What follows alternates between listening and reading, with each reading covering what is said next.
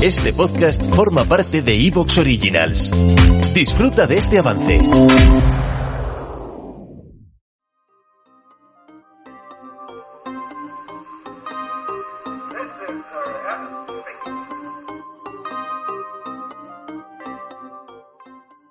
Tesla.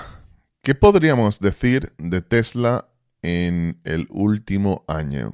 E incluso, ¿qué podríamos decir de Tesla como compañía en general?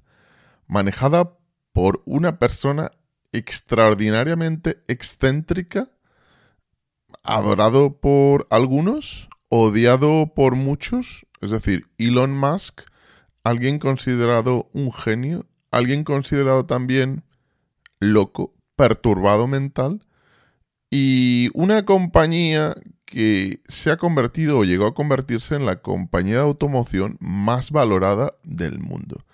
Una compañía que ha pasado de 2020 a 2022 de unos 50 dólares la acción a unos 400 dólares la acción justo a finales de 2021.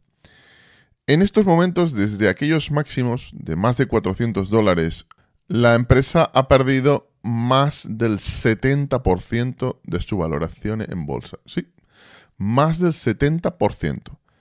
Es evidente que no se trata de la única compañía de automoción. ¿Te está gustando lo que escuchas? Este podcast forma parte de Evox Originals y puedes escucharlo completo y gratis desde la aplicación de Evox. Instálala desde tu store y suscríbete a él para no perderte ningún episodio.